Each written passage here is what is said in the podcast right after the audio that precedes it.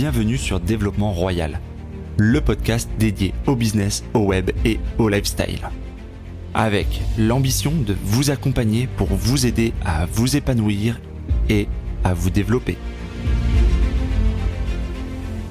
Dans cet épisode, j'ai le plaisir d'accueillir Catherine Testa, auteure de best-sellers, conférencière, entrepreneur et co-animatrice de La France Bouge sur Europe 1 cet optimiste convaincu a fait de son état d'esprit une marque de fabrique. Je vous laisse découvrir son parcours. Bonjour Catherine et merci d'avoir accepté cette invitation sur Développement Royal. Euh, tu as un profil très particulier donc je suis très heureux. En plus j'ai pas souvent des femmes sur le podcast. Tu es à la fois auteur, conférencière et entrepreneur. Tu vas pouvoir nous raconter un petit peu tout ça. Euh, donc merci à toi d'avoir accepté cette invitation. Bah, merci pour l'invitation et bonjour à tous. Donc j'ai l'habitude de commencer le podcast un peu avec euh, le curriculum vitae, un peu les questions euh, qui intéressent de savoir les gens d'où tu viens, comment tout ça a démarré euh, au plus au plus loin, hein, côté même enfance. quel âge tu as déjà au jour d'aujourd'hui? 37. 37. Et tu viens de quelle région? Tu es native d'où? Alors, je suis née à Paris, mais j'ai toujours vécu entre deux cultures, à savoir une culture assez parisienne et les pieds à la campagne en permanence, parce que j'ai passé euh, bah, tous mes week-ends et toutes mes vacances finalement pas du tout avec des Parisiens, mais en Normandie. Euh, mes grands-parents étaient agriculteurs, mes oncles et tantes aussi, et du coup, j'ai vraiment cette biculture en fait. Tu as toujours été euh, rat des villes et rat des champs. Exactement, et avec cette sorte de ben, de réalité très ancrée à la terre, in fine, euh, et très éloignée quand, quand tu regardes euh, d'un quotidien de citadin. Et je me suis toujours plus définie comme une campagnarde que comme une citadine. Et quel a été euh, du coup ton, ton parcours scolaire? Qu'est-ce que tu as fait comme, comme Est-ce que tu étais très scolaire ou pas du tout? Alors, euh, moi, je me suis toujours trouvée un peu déphasée des systèmes, et c'est seulement euh, quand je me suis lancée en entrepreneuriat que j'ai compris. Euh, quelqu'un m'avait dit, c'est généralement quand on est mauvais élève à l'école parce qu'on refuse la contrainte que généralement on fait un bon entrepreneur parce qu'on ne, parce qu'on pense hors moule et hors système. j'ai été plutôt, bah, pour autant une élève. qui s'emmerdait profondément, mais plutôt d'une composition naturelle conciliante. Donc j'ai suivi euh, ce que les copains faisaient à peu de choses près, euh, ce qui fait que j'ai été diplômée euh, d'un bac c'est que après je me suis orientée vers de la chimie physique et je dis souvent mais moi j'étais la personne la plus maladroite au monde. Euh, à un moment donné je me suis dit que j'allais faire exploser un labo parce que foutre 5 gouttes euh, ou 50 franchement ça me perturbait pas. Et vraiment enfin comme quoi on, peut vraiment on, peut s'auto très mal orienter. Hein. Enfin faut être très clair parce que personne m'avait dit de faire de la chimie physique. Hein. J'avais juste entendu un truc chimie physique ça. Euh, et au bout de, de trois ans là-dedans, je me suis dit qu'en fait, euh, un des grands enjeux de demain, ça allait être le développement durable. Et euh, j'ai fait un des premiers masters dans le domaine à une époque où tout le monde me disait, mais ma pauvre Catherine, le développement durable, mais tout le monde s'en fout. ça n'a aucun intérêt. voilà. mais c'est à partir de ce moment-là que j'ai commencé à, à, on va dire, à me réancrer par rapport à mon, ma ligne de vie. Je ne sais pas si on peut dire ça comme ça. Et c'est surtout que là que j'ai commencé à assumer des convictions que jusque-là j'avais éteintes par, euh, par conciliation, par rapport à ton moule euh, éducationnel, par rapport à tes copains, etc. etc. La particularité qui te caractérise, puisque je ne l'ai pas dit dans l'introduction, c'est euh, ton, ta bonémie et ton, si je le prononce bien d'ailleurs, je ne sais pas, et ton optimisme en fait, un chevillé au corps, dont tu as fait d'ailleurs des livres et dont tu as fait ta marque de fabrique. Est-ce que c'était déjà quelque chose de très caractéristique chez toi quand tu étais euh, jeune, justement, euh, à l'adolescence et, par la suite? Du tout, du tout. J'étais hyper introvertie, comme je me sentais en décalage avec le système. Euh, je comprenais pas la façon de penser des gens. pour être très clair. Euh, moi, j'avais toujours des passions un peu, un peu grotesques et un peu décalées, c'est-à-dire que bon, j'allais bien en cours de maths et en cours de physique. Enfin, je faisais à peu de choses près le minimum viable, mais euh, j'étais fan d'un groupe de musique. J'avais créé un site web pour le groupe de musique. Euh, je me suis passionnée après pour l'Andalousie. Tu sais, des passions un peu successives. J'apprenais des langues, des instruments. Enfin, j'étais complètement, complètement décalée. Et du coup, j'étais pas du tout optimiste. Hein. J'étais limite, tu sais, la petite boulotte dans son coin, qui avait des copains tu vois, qui, qui s'en sortait plutôt pas si mal, mais qui n'avait aucune passion pour l'école euh, ni pour le système scolaire. Euh, et euh, pourquoi je te disais ça? C'était quoi ta question? Pardon. non, je, te demandais si tu étais déjà très optimiste, si, étais, si ce tempérament ah, était déjà très développé à l'époque. Et, du coup, non, non, du coup, j'étais pas du tout optimiste à l'époque. Hein. Au contraire, je comprenais pas. Comme je comprenais pas les autres, je pouvais pas être optimiste, tu vois. Et en bossant, donc j'ai bossé pendant des années dans le développement durable. Donc euh, avant le premier Grenelle de l'environnement. Et du coup, je me disais, mais les gens se rendent pas compte des conséquences possibles, hein. parce que quand tu as lu les rapports du GIEC, euh, bah, quand tu as 22, 23 ans, ben, tu, voilà, tu, tu sais les conséquences possibles. Euh, et ensuite, j'ai bossé dans le digital dans le marketing et je me disais en fait euh, c'est deux grandes révolutions en fait qui sont hyper importantes et euh, soit on en fait le meilleur soit on en fait le pire euh, et c'est là que j'ai compris qu'en fait l'optimisme c'était c'était une posture mentale que toute personne devait avoir et devait s'imposer parce que tout le monde avait le choix en fait de choisir son avenir et c'est comme ça que je me suis mise à, à, faire de l'optimisme mon leitmotiv, mais c'était pas du tout naturel en fait. C'est presque un exercice intellectuel en fait aujourd'hui. D'accord. Et, et alors, moi, ce qui m'interpelle, c'est euh, le développement durable. Euh, j'ai vaguement une idée de comment c'est employé ou utilisé euh, dans les entreprises aujourd'hui et quels sont les créneaux de, cette activité. Tu peux nous dire concrètement, toi qui as fait des années là-dedans, dans les entreprises pour lesquelles tu travaillais, en quoi ça consistait schématiquement? Eh ben, pendant très longtemps, le développement durable a été associé à l'environnement tu sais, pendant très longtemps, on a cru que c'était produire un peu plus éco, tu sais, un peu plus écolo. On a vu cette, cette vague un peu bobo, tu vois, arriver en se disant, bah, on va manger des graines de quinoa, euh, on va arrêter de bouffer de la viande et on est développement durable. Mais non, le développement durable, c'est pas du tout ça, en fait. Le développement durable, c'est la conciliation de l'environnement, de l'économie euh, et du social, en fait. Et globalement, quand tu penses un projet de développement durable, bah, tu es obligé de t'intéresser euh, au développement des individus. Tu sais, euh, toi, tu parles régulièrement de développement personnel parce que pour aller au bout d'une idée intrapreneuriale ou dans une entreprise ou n'importe où, bah, euh, il faut avoir une sorte de confiance en soi, évidemment. Donc, ça rentre en fait aujourd'hui dans le grand scope du développement durable. Le développement durable, c'est avoir une vision systémique d'une entreprise, euh, que ce soit dans son environnement global en fait ou avec ses salariés à l'intérieur. Donc, c'est pour ça, pour moi, c'était avoir une vision vraiment systémique d'un système. C'est aussi, je crois, une vision un peu défendue à l'époque, on va dire euh, je, vais, je vais faire une, transition, mais sur euh, par quelqu'un comme Nicolas Hulot, où on va dire que euh, certains l'accusaient de faire de l'écologie avec une certaine forme par rapport à d'autres qui étaient plus, on va dire, la, branche dure de l'écologie. Et lui voulait faire en fait un consensus entre les contraintes économiques des entreprises et l'écologie. Bah exactement. En fait, le truc c'est que pendant très longtemps, le développement durable, ça avait un côté très écolo. Tu vois, moi, j'ai jamais été écolo par exemple. Ça, Pour mhm. moi, c'était la pure logique de se dire qu'une entreprise devait interagir avec, avec les différents systèmes. Et en fait, enfin, pendant très longtemps, le développement durable a été vu comme euh, on va euh, brûler des champs euh, parce qu'il y a des OGM ou des choses comme ça. Et c'est pas du tout ça, en fait. C'est que, c'est que l'un et l'autre ne s'opposent pas. Le développement durable s'oppose pas au développement économique, ne s'oppose pas au développement de l'individu.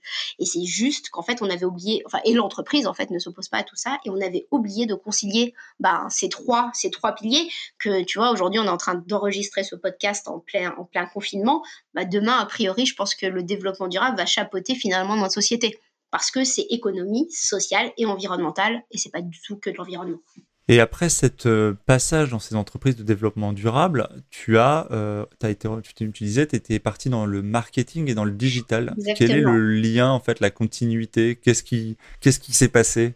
Alors, en fait, c'est que la société dans laquelle je travaillais, on crée des. En fait, on, je, travaillais sur des réseaux. C'est-à-dire, j'avais fédéré tous les directeurs du développement durable et l'entreprise jointe, en fait, à cette entreprise, elle avait fédéré tous les directeurs du marketing et de la communication. Et euh, il faut savoir qu'à l'époque, je vivais entre Paris, New York, je voyageais sans arrêt en Chine. Enfin, écologiquement, c'était pas terrible, quoi. Euh, mais bon, tout, ça pour te ton dire. Impact carbone, euh, ton impact carbone était dramatique. tu vois. Et puis, je me dédouanais en me disant, bah oui, mais au, moins je fais avancer les entreprises sur le sujet, tu vois. Enfin, bon, bref, euh, enfin, schizophrène. Chacun ses excuses. ah, mais c'était, c'était la pire excuse, tu vois. Mais bon, c'est pas grave. Euh, enfin, c'est pas grave. Euh, tu es obligé de l'assumer et c'est pour ça que je le dis très, très ouvertement. Et en fait, à un moment donné, je me suis, je me suis rendu compte, en fait, que, bah, c'était trop tôt pour tout ce qui était développement durable. Du coup, qu'il fallait que je comprenne en fait comment le marketing en fait était en train d'influencer les gens. En fait, il fallait que je comprenne ce que c'était que la data, et on n'en parlait pas du tout à l'époque. Hein. tout ce qui est euh, tout ce qui est vente pyramidale, etc. On n'en parlait pas du tout. Et du coup, il fallait que je décortique en fait pour comprendre qu'est-ce qui influençait les comportements des gens. Donc, euh, je me suis, euh, pareil, je suis allée, j'ai basculé dans vraiment marketing digital, euh, numérique, enfin voilà, numérique et autres pour comprendre en fait les grandes tendances de demain et pour savoir qu'est-ce qui, qu'est-ce qui manipulait presque les citoyens. Alors je dis comme ça aujourd'hui, mais c'est hyper intéressant de comprendre les mécanismes de vente, etc., etc. Mais du coup, moi, j'ai tout décortiqué de toutes les grandes boîtes et je comprends parfaitement le marketing et ce qu'il y a derrière du coup maintenant. Et, ça, et, et, et pour moi, c'était, tu vois, c'était deux, enjeux majeurs qui, bah, finalement, à un moment donné, s'opposaient presque parce que bah, on poussait tout un tas de besoins à des gens.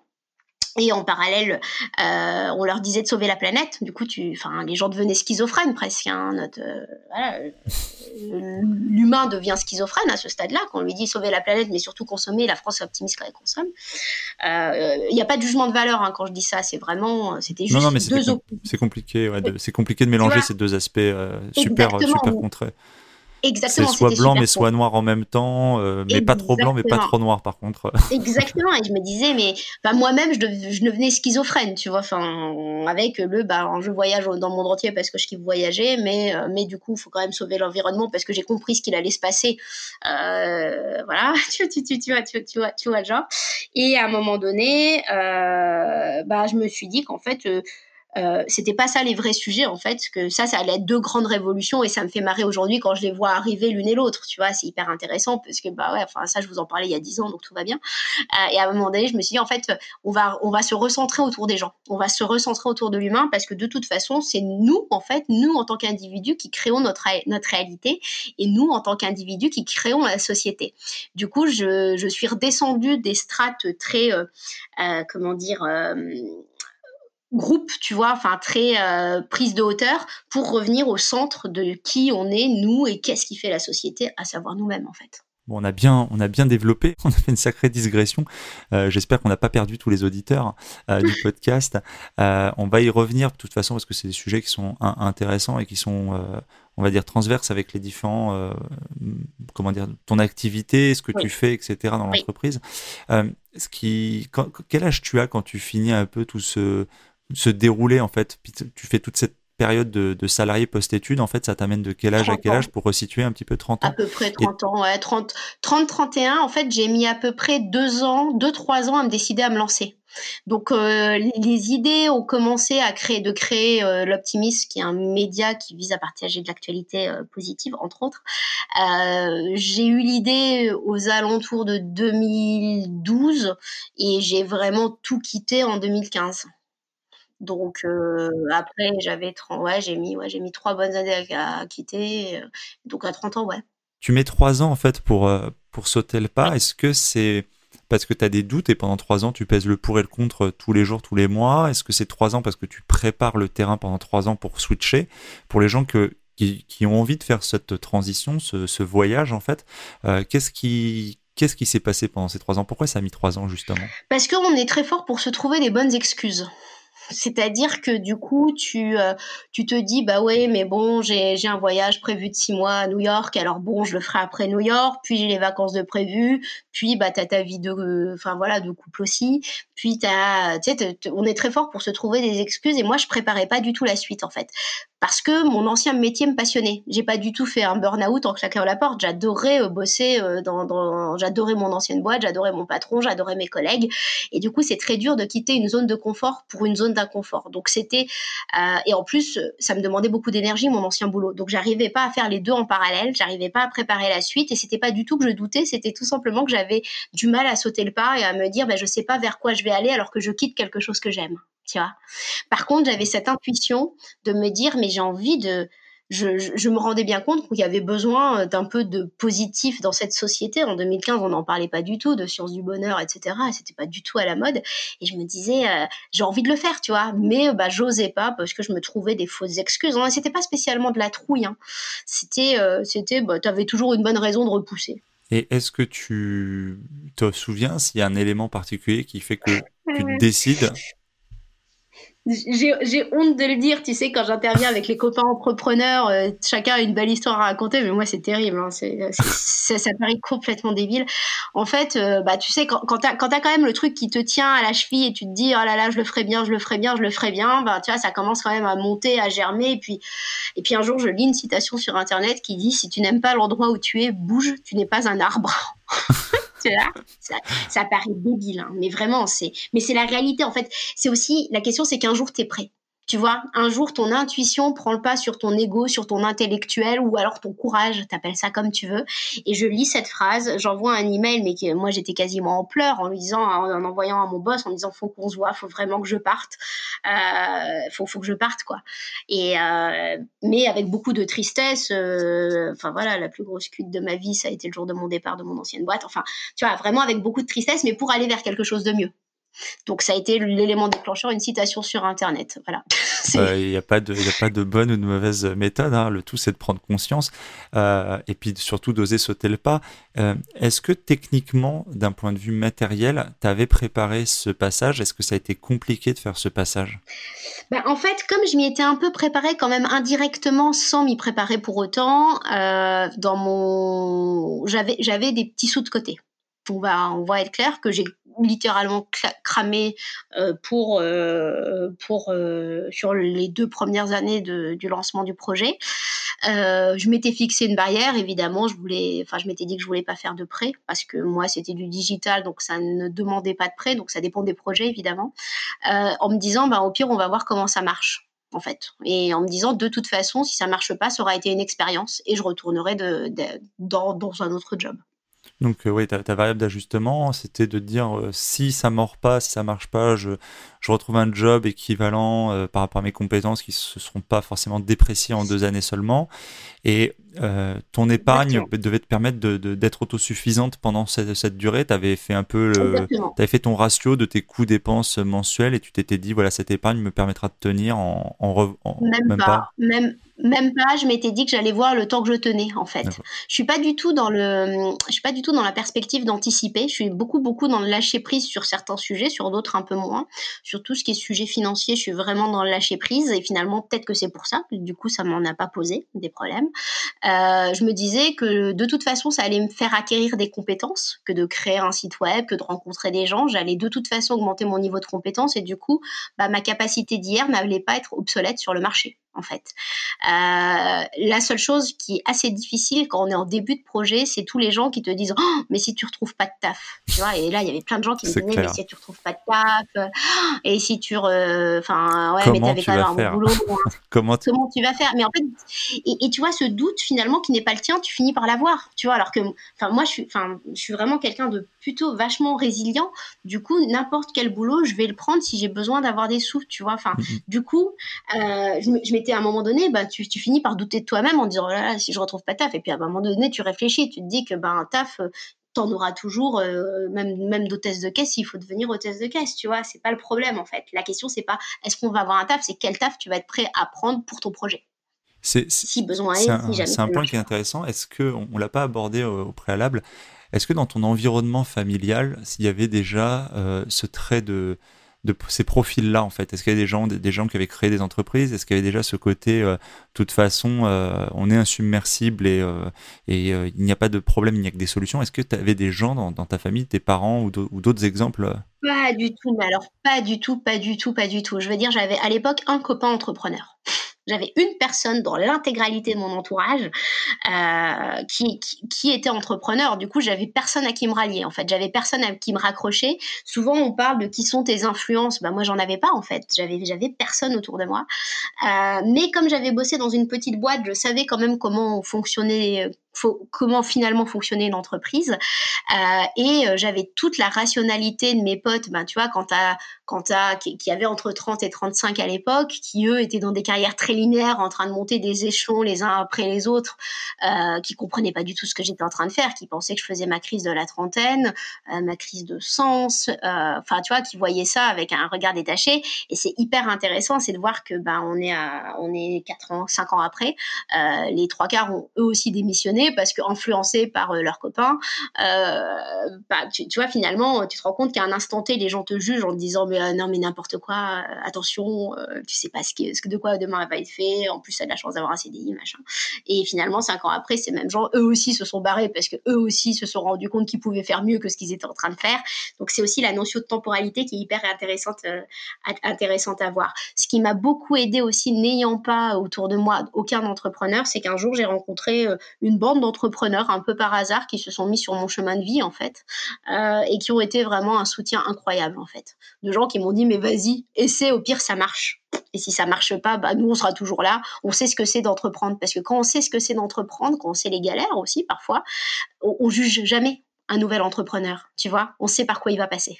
C'est un point euh, sur lequel je voulais revenir. Là, je t'ai entendu dire, euh, tu t'es senti jugé tu dirais que c'était un des aspects les plus difficiles justement quand tu t'es lancé, de le regard des autres ou les commentaires de, gens qui sont des proches, des amis, des soutiens, des gens vers qui en fait tu n'as pas forcément de défense ou de bouclier, parce que tu te prépares au jugement, euh, on va dire, des autres, euh, des extérieurs, mais le premier cercle en fait tu n'as pas forcément soutenu ou tu as soutenu quand même malgré ça? Du tout.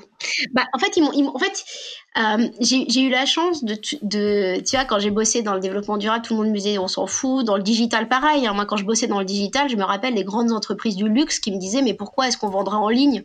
C'est antinomique avec la notion même de luxe. Les gens viennent en magasin, tu vois. Enfin, et du coup, j'ai toujours su qu'en fait, quand tu étais innovant, de toute façon, les autres te comprenaient pas, mais qu'ils allaient te comprendre trois, quatre, avec trois ou quatre années de retard tu vois.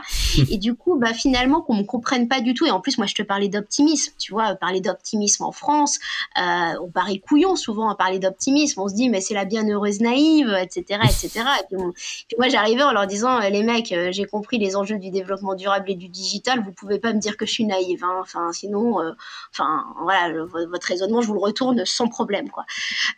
et du coup, bah, fallait, fallait que je lutte en fait pour imposer un sujet déjà qui n'était pas du tout connu.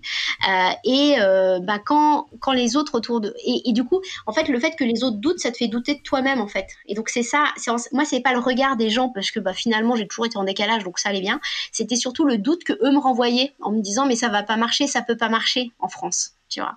Et, c'était du coup, ça t'a fait douter bah, bah, ouais, même si finalement, bah, je pense que l'intuition était supérieure, bah, tu sais, quand t'as quelqu'un qui te dit, mais ça va pas marcher ton truc, mais tu rêves, puis quel que soit le business que tu lances, un business en ligne de formation ou quoi que ce soit, en fait, tout le monde te dit, mais comment tu veux que ça marche? Tiens, ben, non, mais c'est un point qui est intéressant, c'est que les gens ont parfois l'impression, quand je discute avec certains, que euh, on doute pas mais je dis souvent, c'est pas qu'on doute pas, c'est qu'on doute peu, et souvent, c'est que la force de la conviction est supérieure à la force du doute, en fait. C'est elle qui l'emporte, en fait. C'est deux, je dirais deux, c'est la lumière et l'ombre le, qui s'affrontent, et en fait, c'est la lumière qui triomphe, si on voulait faire un peu de, de Star Wars. Mais c'est un peu, euh, Exactement. Et de toute façon, des doutes, tu vois, t'en auras toujours. Mm, mm. Enfin, moi, ça fait cinq ans, j'ai des employés, j'ai une entreprise, j'ai écrit des bouquins, je suis sur Europe 1, tu vois. Enfin, je veux dire, tu peux te dire que c'est pas mal finalement en, si peu de temps. Euh, bah, de temps en temps, je suis bardée de doutes en me disant, ça, ça me fait chier, j'ai envie de retourner dans autre chose. Enfin, tu vois, tu vois ce que je veux dire? En me disant, euh, t'en auras, en auras tout le temps. Et c'est ça aussi. Parce que ben, quand tu doutes, ça veut dire qu'à un moment donné, c'est toi-même qui réarrive à la conclusion que non, tu continues. Tu vois, c'est pas une conclusion qui t'a été imposée par, par quelqu'un d'autre. Tout à fait. Sur la jeunesse du projet, en fait, tu... moi j'ai lu sur ton blog où tu disais que euh, finalement c'est beaucoup les voyages et notamment les, les enfin, le fait d'être en immersion dans d'autres cultures euh, où tu t'es aperçu que euh, on avait quand même une, une tendance chez nous, chez nos concitoyens, et sur, surtout en métropole, j'ai envie de dire, mais encore plus en métropole, avoir un peu toujours le verre à moitié vide, euh, avoir effectivement être plutôt pessimiste que optimiste. Est-ce que c'est de là qu'est née l'envie de faire l'optimisme? Est-ce que tu as été converti à l'optimisme à l'étranger? Comment ça s'est passé la rencontre avec l'optimisme? Alors en fait, j'ai vraiment, bah, quand, en, en, vivant aux US, euh, aux US, tu sais, t'as beaucoup de, alors c'est pareil, hein, pas de jugement de valeur, hein, c'est t'as beaucoup un peu de gourou du développement personnel, de l'entrepreneuriat, etc., etc. Euh, Peut-être que c'est un peu trop, tu vois. Et en France, c'était tout l'inverse, c'est-à-dire que tu avais quasiment pas d'entrepreneurs un peu charismatiques. Et je me disais, mais pourtant l'optimisme, c'est le prérequis à toute action, qu'on a envie de se mettre en couple tu vois, quand tu connais le nombre de divorces, qu'on ait envie de euh, se lancer dans un projet entrepreneurial, qu'on ait envie de changer de job, euh, qu'on ait envie de se mettre à la peinture et de vendre ses toiles, il faut de l'optimisme, qu'on soit sportif. Et je me disais, en France, on est dans un, dans un pays euh, un peu philosophe, ce qui est bien, hein, parce que ça nous donne du discernement intellectuel, et avec la critique très facile. On paraît beaucoup plus érudit à critiquer. Tu sais, quand tu arrives à un dîner en société, euh, tu vas critiquer la crise écologique, sociétale, environnementale, politique. Et puis d'ailleurs, c'est pour ça que bah, quand tu te lances dans un projet qui est un peu différent de tout le monde, euh, les mecs vont te dire ah non non mais ça peut pas le faire. Ils vont tout de suite te critiquer parce qu'on paraît plus intelligent à, la critique. Aux États-Unis, t'as le philosophe, il n'a pas la, voix sur le plateau TV. Celui qui a la voix sur le plateau TV, c'est le mec qui a entrepris, et même s'il s'est planté. C'est marrant, je suis, obligé de faire une parenthèse parce qu'un truc me vient à l'esprit, ça, ça te fera sourire peut-être. Euh, j'ai vu récemment, enfin j'ai revu récemment avec ma fille de 3 ans euh, Ratatouille. Et dans Ratatouille, je sais pas si tu te souviens, il y a, y a, y a un comment dire, il y a un critique, il y a un critique culinaire et qui justement euh, manie, euh, manie le verbe euh, plus que la, que la fourchette. Et, justement, c'est un peu tout l'enjeu du film aussi, c'est que la critique est facile et l'art est difficile. Exactement. Et surtout, il y a quelque chose d'hyper intéressant. Tu parles de ta fille. Alors désolé, ça va encore faire une éducation, je pense. Notre système éducatif français, tu sais, on te dit aux États-Unis, ils ont le culte de comment ça s'appelle, de, l'échec, tu vois. Mais c'est pas. Alors déjà, c'est pas que les États-Unis, c'est vraiment SF New York globalement. Hein. mais c'est surtout qu'en fait, nous, notre système éducationnel français, il nous a appris à être des exécutants. On est sorti d'une ère un peu post-tayloriste où on devait reconstruire la France. Hein. Euh, notre système éducatif, il date un peu de choses près de là. Et on nous a gargarisé à, bah, tu vas répéter exactement ce que, as, voilà, ce que tu sais. On va te donner un bon point tu vois, si jamais tu répètes bien. Et on a fait que, on a fait un peuple d'exécutants. Et, je me suis rendu compte, en fait, à un moment donné, que tu as toutes les bonnes idées, que ce soit pour le digital ou que ce soit pour l'environnement, en l'occurrence, c'était des gens qui avaient réussi à s'affranchir d'être des simples exécutants en l'occurrence. Et c'est pour ça qu'en fait, j'ai choisi le mot optimisme en expliquant aux gens, en fait, à partir du moment où vous avez de l'optimisme, vous avez forcément des talents. En fait, et c'est juste qu'il faut se dérouter un peu du système traditionnel pour aller inventer sa propre vie et quel que soit en fait euh, ce qu'on a envie de faire en fait, hein, et qu'on a envie d'être artiste, politicien ou j'en passe. Mais l'optimisme, c'est le prérequis en fait pour créer une vie à son image. Pour en revenir à la. Donc, du coup, on a, on a effectivement fait tous les deux des, digressions, mais les auditeurs sont habitués et commencent à, pratiquer le personnage. Euh, du coup, le, le, le, Comment s'appelle le... Non, je parlais pour moi, hein, je parlais pas pour toi, c'est surtout. ils ont l'habitude. Euh, au niveau du, de ta rencontre, alors, est-ce qu'il y avait vraiment un moment donné où tu as fait euh, la rencontre de l'optimisme? Est-ce qu'il y avait justement, comme tu dis, dans dans ces coachs, dans ces personnages. Tu parlais tout à l'heure d'influence, en fait, quand tu étais à l'étranger. Est-ce qu'il y a eu un, un, événement ou une série d'événements qui ont fini par te dire, ok, mais en fait c'est ça dont j'ai besoin et c'est ça que j'ai envie d'importer en fait bah pas spécialement en fait, mais je comprenais pas pourquoi ça n'existait pas en France en fait. C'était surtout ça, je comprenais pas pourquoi en France on donnait pas l'envie aux gens d'agir et pourquoi on était un peuple. Euh, enfin surtout quand tu es à l'étranger, tu vois, tu, tu, moi je voyais que le négativisme de la France en fait, de, de, de l'extérieur et je me disais mais je comprends pas pourquoi on, on, nous donne pas les clés à nous euh, adultes en fait pour euh, aller au bout de nos rêves et de nos idées. Et c'est en voyant que personne le faisait quasiment, en voyant que personne ne mettait en avant les initiatives positives que, que, je l'ai fait parce que je, parce que très clairement, enfin moi je reviens toujours à cette histoire de développement durable, je me disais que c'était la société qui allait inventer, euh, c'était nous en tant que citoyens qui allons créer notre société de demain en fait, et que c'était qu'elle allait plus être imposée par des grandes entreprises. Et tu vois, enfin on n'est pas loin de basculer en fait là. Et est-ce que, j'insiste, hein, mais est-ce que toi qui vivais là-bas pendant des périodes assez longues, hein, tu me disais du coup plusieurs mois, ouais, comment tu le ressentais en fait physiquement Comment tu voyais ça? Quelle était euh, l'imprégnation au quotidien euh, euh, pour ceux qui d'entre nous qui n'avons pas vécu cette expérience comme ça d'expat, etc.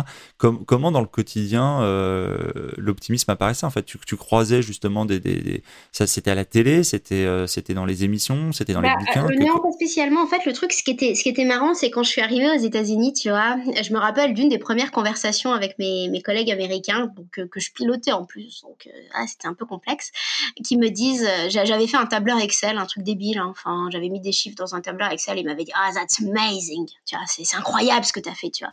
Je me suis dit qu'ils avaient ce culte du, enfin tu faisais un truc débile. Enfin, au démarrage, je pensais qu'ils se foutaient vraiment de ma gueule en fait. Euh, et ils ont ce enfin, en tout cas à New York, les New-Yorkais ont ce culte de ah, c'est génial ce que tu fais et, et, tout le monde presque est entrepreneur en plus, tu vois, en plus d'avoir, enfin, entrepreneur de sa propre boîte, même s'il travaille dans un grand groupe, tu vois, y a, tout est mêlé euh, à New York. Alors, moi je trouvais que ça faisait beaucoup de l'illusion là-dedans mais tu sais tu, vas dans tu vas dans une soirée on commence enfin toutes les soirées sont à la fois perso et à la fois business presque tu vois. Tout vraiment tout vraiment s'en mêle et avec cette euh, enfin cette, cette, ce truc un peu bizarre ah c'est génial ce que tu fais tu vois. Alors c'est peut-être très hypocrite hein, mais mais je pense qu'il le croit. C'était ça qui était très paradoxal et donc c'est là que j'ai compris en fait que l'optimisme en fait était très prégnant euh, à New York et pas du tout à Paris en fait. Que à Paris, le mec qui était entrepreneur, on le regardait comme, la, comme le mouton un peu dissident, et qu'à New York, on le, disait, on, le regardait comme le mec dans lequel on allait peut-être investir. Parce qu'il y a, y a aux États-Unis quelque chose de très différent, c'est qu'on a une notion socioculturelle du temps qui est différente. C'est-à-dire que les États-Unis sont habitués à avoir créé des géants, en fait. Et du coup, quand tu es, quand tu t'appelles Carrefour et que tout d'un coup, tu fais un, un partenariat avec une toute petite boîte où ils sont trois, où ils s'appellent Instagram à l'époque, tu sais que demain, Instagram est peut-être dix fois plus gros que toi, en fait. Et du coup, tu as une sorte d'humilité face au temps, ce qui fait que les échanges sont assez, euh, on va dire, sont, toujours bilatéraux. Tu vois, t'es jamais vu comme le petit mouton euh, grinche, enfin, le petit mouton noir qui, s'en va du troupeau. Tu t'es, es vu comme le, le petit mouton noir qui demain sera peut-être un géant en fait. Et on se rend aux États-Unis, il y a une notion socioculturelle du temps qui est très différente en France. En France, ben, globalement, un, carrefour qui papote avec un petit entrepreneur, il se dit ouais, c'est qu'un petit entrepreneur. Ben, il a oublié que demain, le petit entrepreneur, il a peut-être un business incroyable. D'accord, tu, tu, penses vraiment que globalement, enfin, alors c'est difficile de faire une généralité, mais qu'il y a effectivement un peu plus de considération des petits, euh, pas forcément justement euh, un regard, euh, je ne vais pas dire méprisant, mais un peu rabaissant, tu dirais que là-bas le, regard est beaucoup plus neutre en fait, beaucoup plus. Euh, bah, le regard est plus neutre, mais ça, en fait, en fait, c'est très difficile de comparer de toute façon de culture parce qu'il faut pas oublier qu'on n'a pas la culture du CDI là-bas.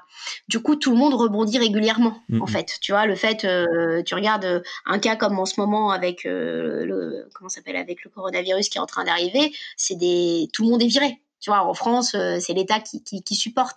Mais du coup, le fait que les Américains aient l'habitude du jour au lendemain de changer de job, presque, euh, bah, t'en as beaucoup qui entreprennent entre temps.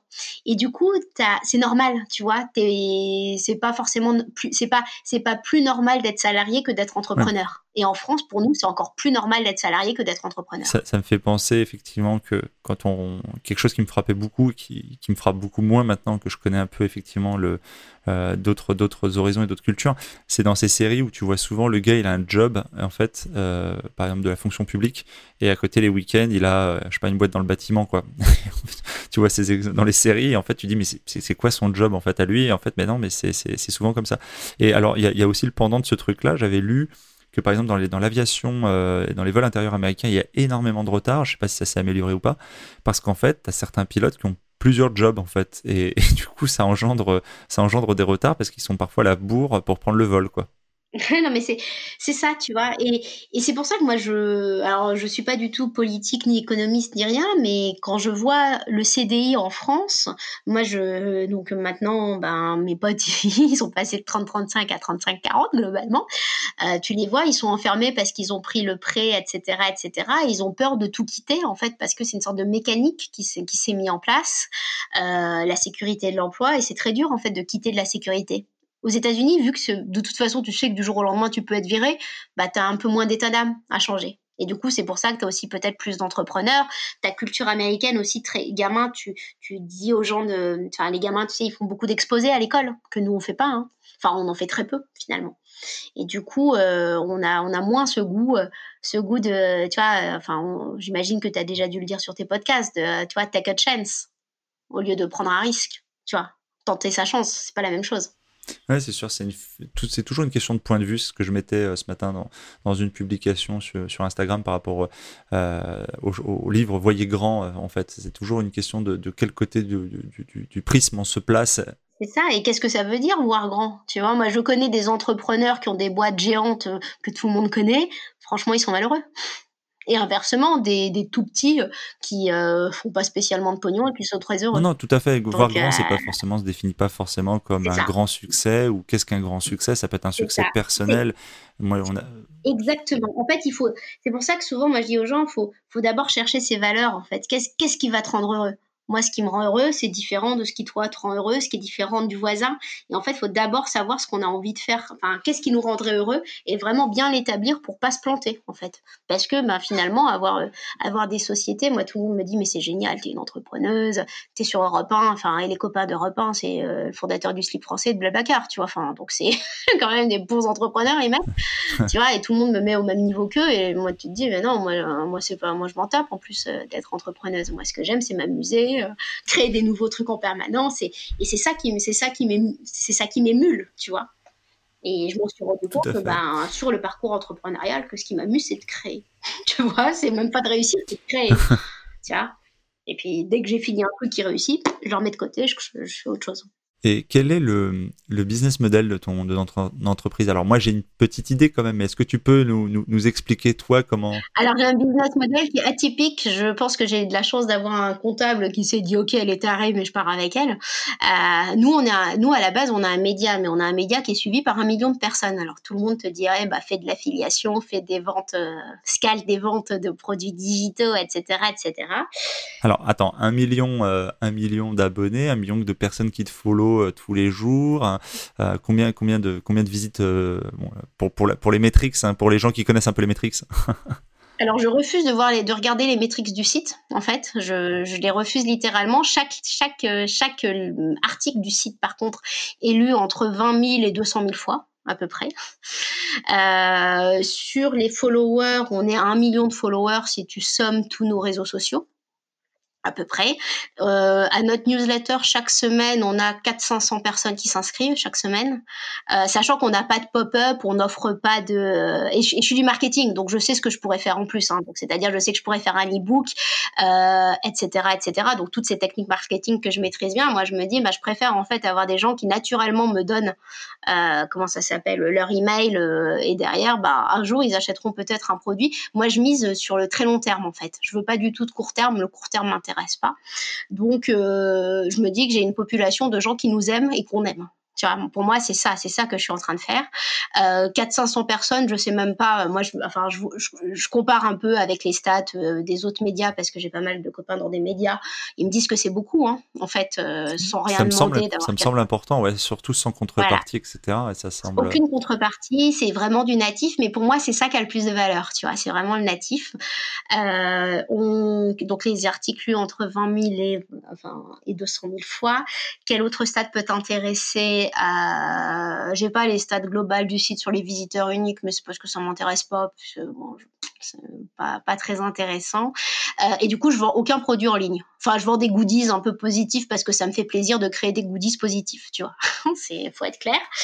Et du coup, donc j'ai pas du tout mis de produits de formation en vente euh, scalable ou quoi que ce soit. Je sais faire si un jour j'ai envie de faire, tu vois. Si j'en ai besoin, je le ferai. Mais euh, mais je l'ai pas fait. Euh, je m'amuse en fait. Mon, mon enjeu c'est vraiment de m'amuser. J'ai quelqu'un qui m'a un jour dit et je, et je l'ai toujours appliqué ce truc-là. le don est le meilleur retour sur investissement tu vois. Et je me rends compte aujourd'hui qu'effectivement, comme on fait que de donner aux gens, par exemple, dans une période compliquée comme aujourd'hui, nous on n'a rien, on n'a aucune, on n'a aucun modèle payant. Euh, et ben, ce, les, les gens te le redonnent un jour. C'est-à-dire que le jour où ils ont besoin de commander quelque chose, où euh, on est quand même est Docker organisme de formation quand même, mais pour des formations réelles, euh, ben ils, viennent ils viennent faire appel à toi, tu vois, sans que tu les aies assaillis euh, d'emails. Et nous, tous nos, toutes nos demandes, notre business model, tu me le demandais, fonctionne sur des adhésions des entreprises parce qu'on travaille vraiment sur l'optimisme en entreprise, in fine. Donc c'est ça qui nous fait rouler notre notre fonds de financement. ben les gens viennent naturellement quand ils ont besoin d'une conférence, ben, vu qu'ils nous aiment bien, ils font appel à nous, etc. etc. Donc j'ai un business model qui est hyper, euh, qui, qui n'existe pas en fait. Globalement, j'ai inventé un business model, ça fait marrer tous les financiers de la BPI, euh, tout le monde me regarde parce qu'ils se disent mais comment c'est possible, tu vois? En fait, on fonctionne, on donne, si, moi je trouve, je trouve qu'il y a quand même, il y a quand même quelque chose qui fonctionne bien, c'est que euh, tu d'abord tu as un modèle, euh, on va dire freemium pour les particuliers, et dans ces particuliers il y a des gens qui travaillent ou des gens qui ont aussi des entreprises, et le modèle payant c'est un, un, modèle B2B en fait où tu vas proposer effectivement. Ouais. Exactement. En fait, moi, je me suis dit à un moment donné, le B2C, c'est la même chose que le B2B. Les gens restent des gens et moi, j'aime les gens. Je m'en fous qu'ils soient. Et donc, ça, tout, tout, le monde me demande, mais comment ça se fait que tu connais les grands patrons des groupes, etc. Mais c'est parce que c'est juste des gens, en fait. On a oublié, en fait. Tu sais, on a, on, a posé des casquettes en se disant, ce mec-là est il est inatteignable, ou oh là là, euh, il est incroyable. Bah ouais, mais moi, moi ça reste un mec qui a, qui a lu l'optimisme, qui a vu passer une citation. Enfin, tu vois ce que je veux dire? Et du coup, j'ai un peu, euh, j'ai enlevé tous les cas, toutes les casquettes aux gens et je parle, je parle à n'importe qui en fait, et d'un grand chanteur hyper connu de The Voice à, un patron, à mon voisin en Normandie. Euh, pareil tout le monde, hein, je veux dire, euh, voilà. Et c'est parce que, parce que mon intention, elle était très routée sur qu'est-ce que je fais et je fais l'optimiste pour partager de l'information positive. C'est un truc qui est assez marrant. Je me rappelle d'avoir croisé euh, David Ginola en fait dans un magasin et tout le monde était, tu vois, en transe, limite tremblant, etc. Moi, il était assis sur la même banquette que moi. C'était au Vieux Campeur à Paris. Et en fait, je me suis Enfin, du coup, je suis pas allé l'emmerder non plus, et, et j'ai pas eu le sentiment, tu vois, de. Enfin, je veux dire, c'est avant tout un homme comme un autre, quoi. C'est-à-dire, c'est. Exactement. Par contre, ce qui peut faire plaisir, par contre, c'est parfois effectivement, c'est d'avoir des échanges avec des personnes qui ont effectivement vécu une expérience ou fait des choses.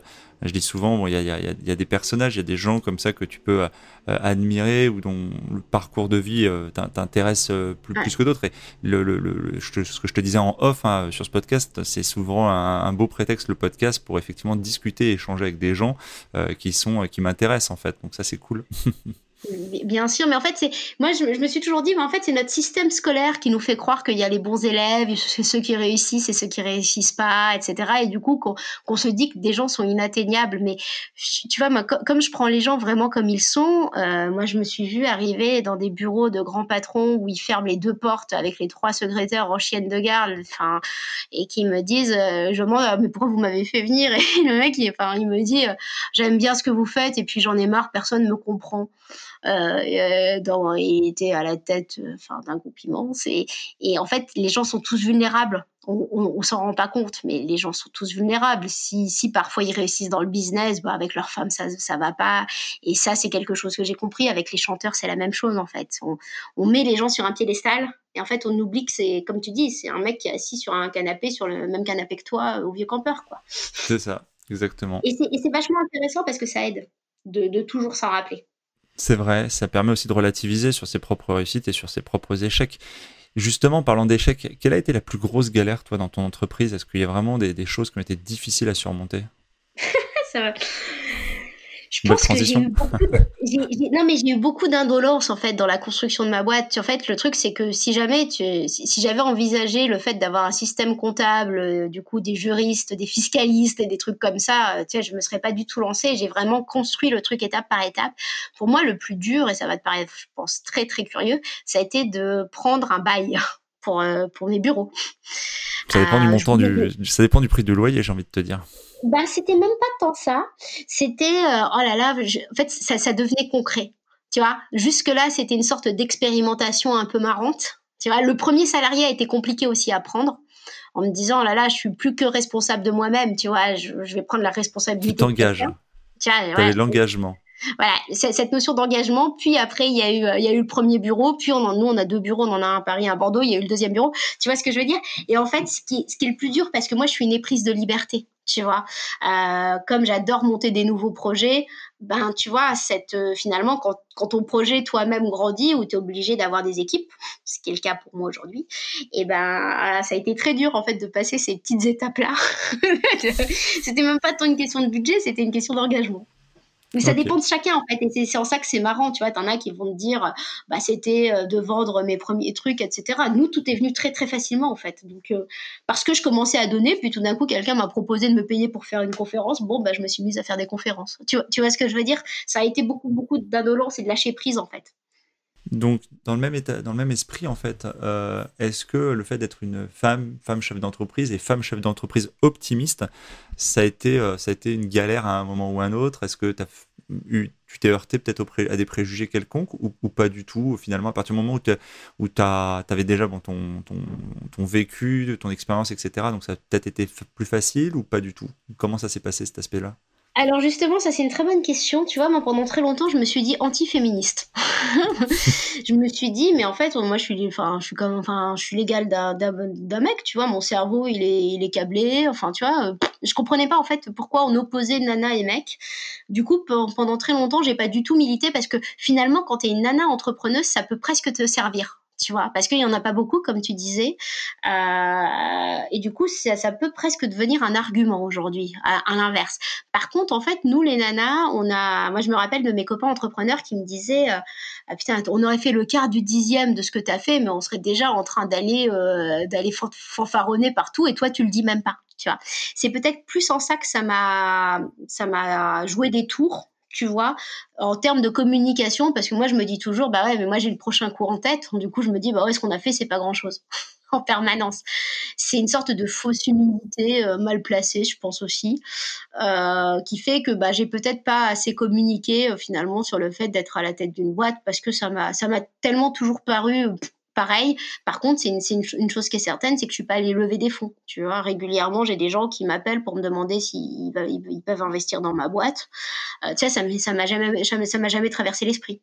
Alors que souvent, les mecs, ils ont envie d'aller lever des fonds pour grandir plus vite. Moi, c'est un, c'est un peu, tu sais, je gère ma boîte comme je gère un porte-monnaie j'ai des sous, je les dépense, je fais des nouvelles activités, euh, je prends des gens. Enfin, tu vois, c'est un peu, c'est peut-être en ça que ça me joue des tours comparé à une mentalité un peu plus masculine, mais moi, ça m'a jamais, vraiment jamais perturbé.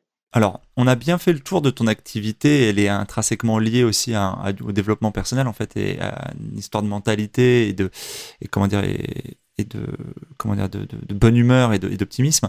Mais il y a une question que je me pose. Donc tu disais tout au début du podcast que c'est vraiment un choix, c'est presque un travail sur soi. Enfin, c'est complètement un travail sur soi de devenir optimiste. Pour les gens qui le sont pas forcément, euh, est-ce que tu peux euh, donner un peu ta, ta recette du travail de l'optimisme? Il y en aurait plein, plein, plein. Ah. Euh, une, une, chose est certaine, ça, ça, ça démarre par de la confiance en soi. C'est-à-dire que être optimiste, c'est savoir qu'on a possibilité d'agir pour que demain soit meilleur qu'aujourd'hui. Voilà. Une fois qu'on le sait et une fois qu'on accepte le temps long, c'est ça aussi le problème très souvent, c'est que si on, si on, si on essaie de faire un truc et que le lendemain ça n'a pas marché, on se dit oh là là euh, c'est naze, de toute façon je vais pas y arriver et on se démotive et on revient dans l'ancien dans l'ancien système. L'optimisme, c'est se dire qu'en fait ce qu'on est en train de faire aujourd'hui va peut-être servir dans cinq ans et que tout va bien. Tu vois que 5 ans à l'échelle d'une vie, c'est pas grand-chose. Euh, moi, mon optimisme, je le cultive par mon entourage. C'est-à-dire qu'à un moment donné, ben, tu dois quand même faire le choix, hein, surtout quand tu es entrepreneur, quand ton énergie finalement est limitée tu dois la dédier à ton projet en plus de ta vie de famille, etc., etc. Euh, j'ai décidé de, j'ai fait un tri dans mon entourage. C'est-à-dire que tous les gens qui étaient pessimistes de nature, c'est terrible pour eux, hein, mais euh, si je voyais que j'arrivais pas à les changer et qu'ils me plombaient mon énergie et le moral, et si, que je, si je voyais qu'au bout d'un dîner, ben, j'allais pas mieux, voilà, euh, je, me, je, rentrais euh, vide d'énergie, ben, j'ai arrêté de les voir, tu vois. Et j'ai cultivé mon optimisme en allant chercher les bonnes nouvelles, globalement, quand tu regardes la télé, on t'envoie que des mauvaises nouvelles. Et moi, pour, pour avoir bossé dans le digital, pour être sur des grands médias, en plus, je peux te dire qu'on c'est plutôt euh, c'est parce qu'on joue sur nos émotions. Donc j'ai appris à prendre du recul par rapport à, à, la temporalité euh, et par rapport à ce que les médias nous envoient, par rapport au temps, par rapport à l'entourage, et euh, d'aller chercher tous les jours ce qui va bien. Une pensée négative se retient cinq fois plus qu'une pensée positive. Du coup, tout, tout l'enjeu, c'est de, contrebalancer, en fait, et en permanence, et à s'attacher aux petites choses, et à s'attacher à ce qu'on oublie souvent. Je ne sais pas si tu en as déjà parlé, tout ce qui est adaptation hédonique, c'est-à-dire que tu, bah, au démarrage, tu es content d'avoir une bouteille d'eau, puis finalement, bah, la bouteille d'eau, ça ne te suffit pas, il te faut les 5 litres d'eau, puis les 10 litres, puis euh, c'est la même chose avec, des maisons, et du coup, tu es toujours dans une course à plus, et que tu oublies de valoriser ce que tu as déjà. Donc, c'est aller chercher aussi à valoriser bah, la chance qu'on peut avoir au quotidien plein plein de choses hyper intéressantes du coup sur la sur la réponse à la à la question. Euh, Donc moi, ce que je retiens, c'est oui, euh, tu, disais donc l'entourage comme on va dire comme méthode de travail de l'optimisme.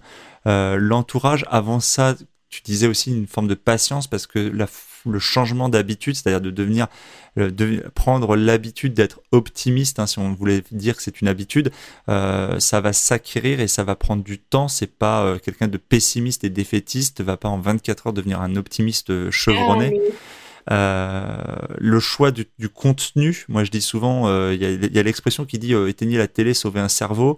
Le, le, choix effectivement de la matière que tu décides de, souvent les gens, euh, c'est marrant, sont, assez attachés euh, à travailler euh, à l'aspect physique, par exemple, en, soignant leur alimentation, etc.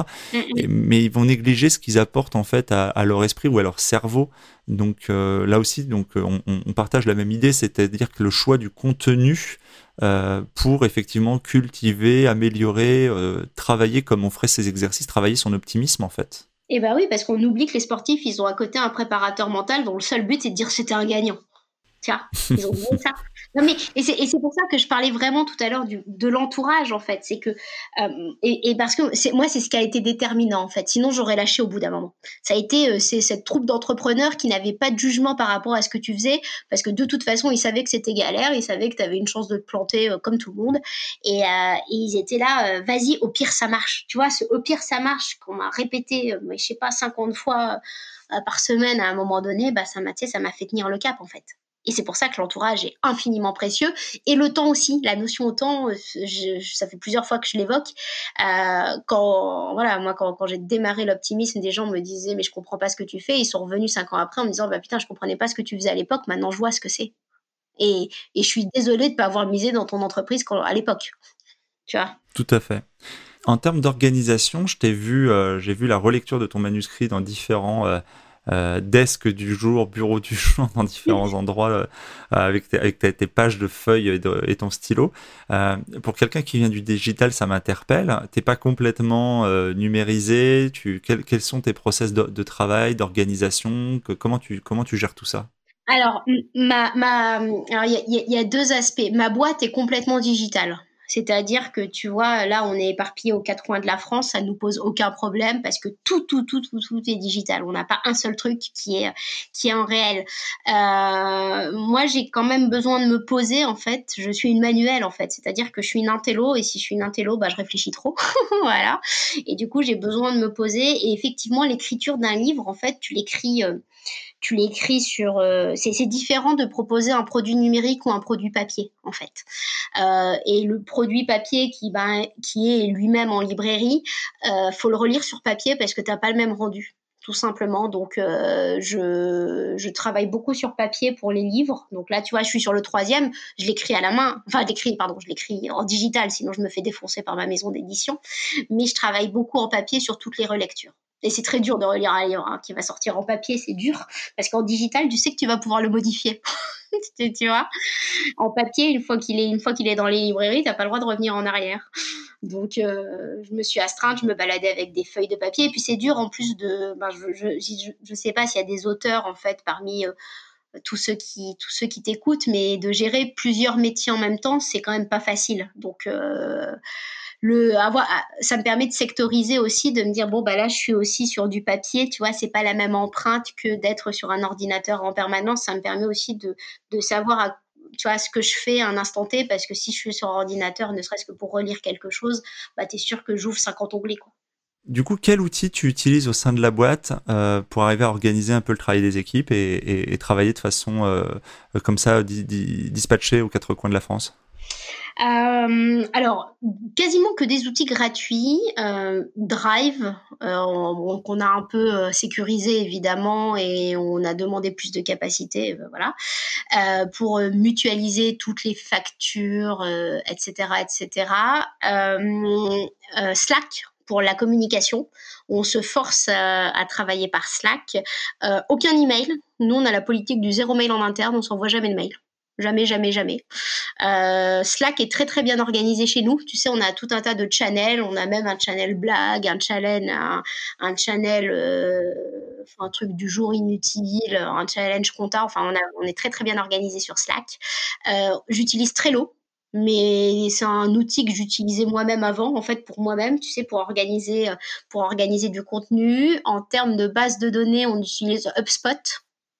Là, c'est ce qui nous coûte probablement le plus cher parce que nos bases de données commencent à être gigantesques. On utilise HubSpot. En envoi d'email, on les a à peu près tous utilisés, je pense, au fil de l'eau. Là, on est en train d'utiliser Sendingblue. Euh, et je pense que je t'ai dit euh, les principaux outils, à moins que tu aies d'autres questions. Non, sur, Drive ou sur du cloud, vous n'utilisez pas de Dropbox et vous avez pu ne pas basculer sur une solution payante. Vous êtes resté sur un Drive euh, gratuit. Non, on, paye, quelques euros, mais c'est vraiment pas grand chose de mémoire. Hein. C'est, euh, c'est, pas, de mémoire, c'est pas cher en fait. Tu oui, non, non, c'est Drive, mais c'est au moins Drive Business. je pense si vous êtes plusieurs. C'est ça, il y a un truc, mais c'est pas enfin, c'est tellement, enfin, tu vois, je le vois, je le vois quasiment pas. Oui, c'est anecdotique. J'imagine que HubSpot, bah, effectivement, te coûte cher. Quoi. coûte très très cher, c'est HubSpot et Sendinblue. Donc, euh, mais pareil, hein, je les ai tous testés, Email Vision, Mailchimp, euh, je les ai tous testés les uns après les autres. Ils ont tous leurs avantages et tous leurs inconvénients.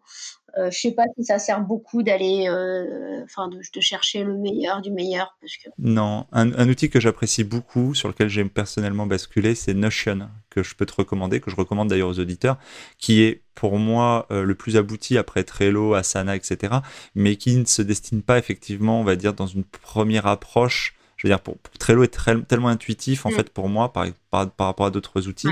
Mais c'est vrai que Notion est tellement plus fun en fait en termes de personnalisation, etc. Enfin, ça fait quoi Notion?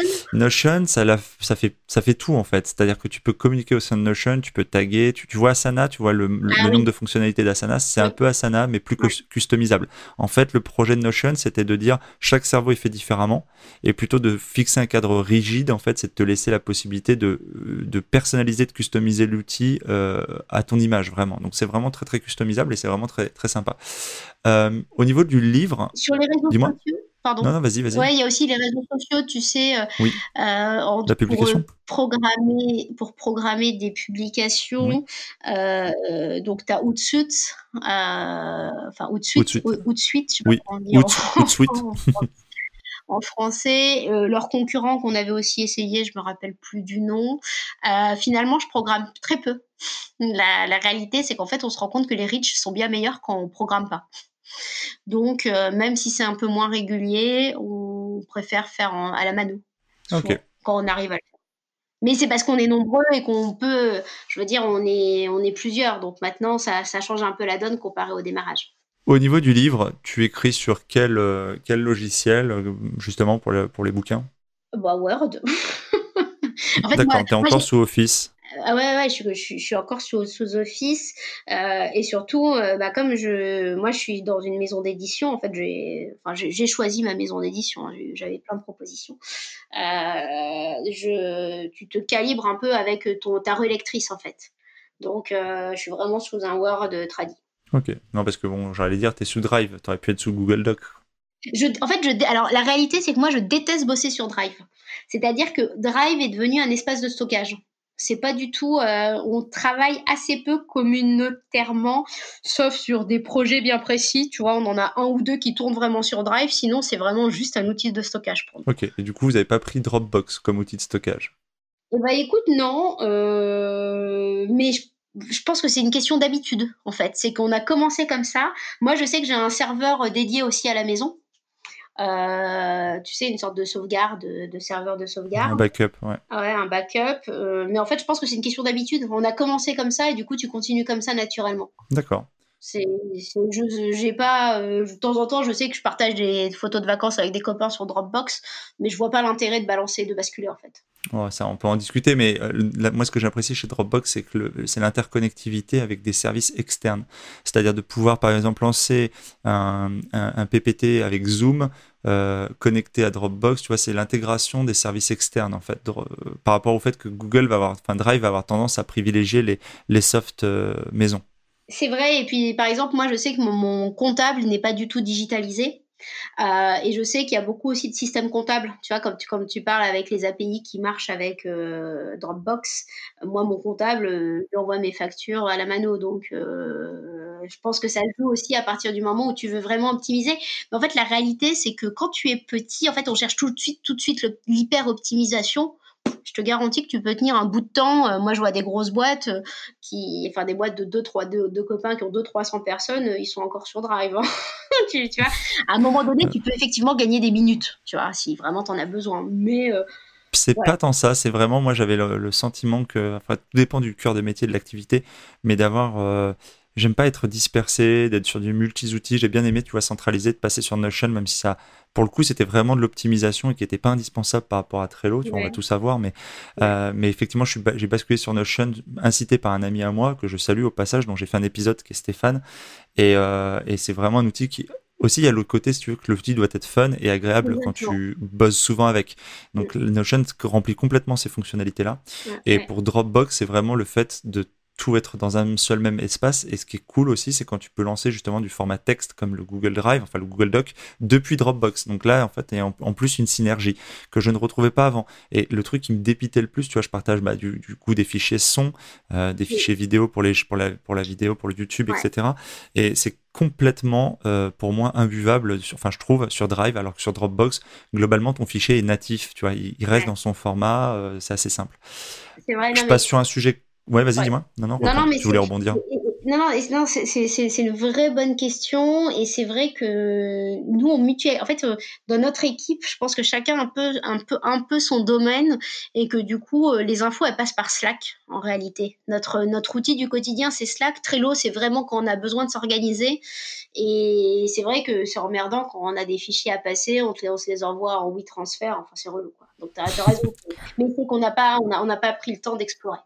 Il y a, il y a transfert inclus dans, dans Dropbox. Ouais. Bah, j'arrête, j'arrête, j'arrête. On va voir que je suis sponsor. me dire, me dire on va voir. Je vais bientôt, je vais avoir une bannière publicitaire Dropbox, un spot publicitaire Dropbox sur, sur le podcast. Euh, on va arriver à la fin de ce podcast. Est-ce que pour euh, les auditeurs qui nous écoutent, et à part tes livres, on n'avait dit pas d'autopromotion, mais on le mettra les liens dans le descriptif, bien évidemment. Est-ce que tu as du, contenu? Est-ce que tu as des, euh, que ce soit des vidéos, des, des, chaînes YouTube ou, ou, plus, plus simplement aussi des livres que tu peux recommander aux auditeurs? Alors moi, ce que, moi, le livre qui a changé ma vie, c'est L'alchimiste de Paulo Coelho. Que, euh, que je recommande tout le temps aux gens. Euh, je, pour, pour moi, à recommander aux auditeurs, c'est la curiosité en fait. Je, on est dans une société où on nous laisse pas le temps d'être curieux. Euh, et c'est pour ça qu'en fait, quand tu es salarié, c'est très dur de quitter ta boîte pour te lancer dans autre chose parce que tu ne vois qu'un petit bout du spectre, en fait, des potentiels. C'est pour ça qu'un podcast comme le tien est hyper intéressant. Euh, et de cultiver sa curiosité. Et sa curiosité, faut aller, enfin, moi, il faut aller regarder le domaine de l'art tu vois. Faut aller regarder, faut faire des transpositions d'un domaine à l'autre et cultiver sa curiosité. Je pense que c'est euh, quelle que soit la façon de le faire en fait. Tu vois, que ce soit en parlant avec des gens différents, que ce soit en, en ne se laissant pas aller à son propre algorithme digital, parce que Internet qui est censé nous ouvrir sur la réalité nous enferme sur nous-mêmes parce que plus tu cliques sur un certain type d'article, plus Internet va te filer des articles comme ça parce que le but d'un média, c'est de filer des, des, emplacements publicitaires. Du coup, bien se rendre compte de ça et aller travailler son et aller travailler ses algorithmes à la fois digitaux et humains, je pense que c'est la, le meilleur conseil de tous les entrepreneurs. Et quand je vois autour de moi tous les entrepreneurs à gros succès, bah putain, c'est des mecs où ils sont capables de te parler du système éducatif, de l'environnement, de, tout un tas de sujets parce qu'ils ont eu, ils ont goûté à la curiosité et c'est comme ça qu'on arrive à faire des transpositions. Très bien, et eh bien écoute, ça sera la conclusion de ce podcast. Soyez curieux et soyez optimistes alors. Exactement. je te remercie beaucoup pour ton passage et puis bah, j'espère avoir l'occasion euh, de te retrouver pour euh, peut-être développer euh, d'autres choses en fonction des, retours des auditeurs ou, des idées qui nous viennent. je suis un peu désolée d'être partie dans tous les sens, mais c'est aussi pour montrer qu'un parcours, c'est pas linéaire tu vois. Un parcours pour construire en écrivant des livres, en étant en radio, en créant un projet web, un peu comme toi en fait, tu vois, toi tu as un parcours pluriel et il faut pas osons en fait, vraiment osons, osons, osons un parcours différent. Merci beaucoup Catherine, je te dis à bientôt alors. À bientôt Patrick. L'épisode est maintenant terminé. J'espère que vous l'avez apprécié, qu'il vous a inspiré. Si oui, pensez dès à présent à vous abonner et si vous voulez m'aider à faire vivre ce podcast, alors je vous invite à laisser un commentaire ou une évaluation sur iTunes ou sur la plateforme que vous utilisez. Cela me permet d'améliorer le contenu et de le faire connaître à un plus grand nombre de personnes. Et pour vous remercier de votre aide, je ferai chaque mois un tirage au sort parmi les nouveaux contributeurs et j'offrirai une heure de coaching ainsi qu'un bon d'achat de 20 euros sur Amazon. Le nom du gagnant sera publié sur Facebook. Vous pouvez bien sûr me retrouver sur ma chaîne YouTube ainsi que sur Facebook, Twitter et Instagram. Je mettrai les liens dans le descriptif de l'épisode et sur le site internet www.développementroyal.com. Je vous dis à bientôt pour de nouveaux épisodes. Si vous êtes arrivé à la fin de ce podcast, alors permettez-moi de vous proposer un passage à l'action. Si vous voulez apprendre à vous organiser pour devenir plus efficace dans votre business et dans votre vie, alors dans ce cas, inscrivez-vous à ma formation Super Organisée. C'est simple, il vous suffit de suivre le lien dans le descriptif de l'épisode ou sur le site www.développementroyal.com.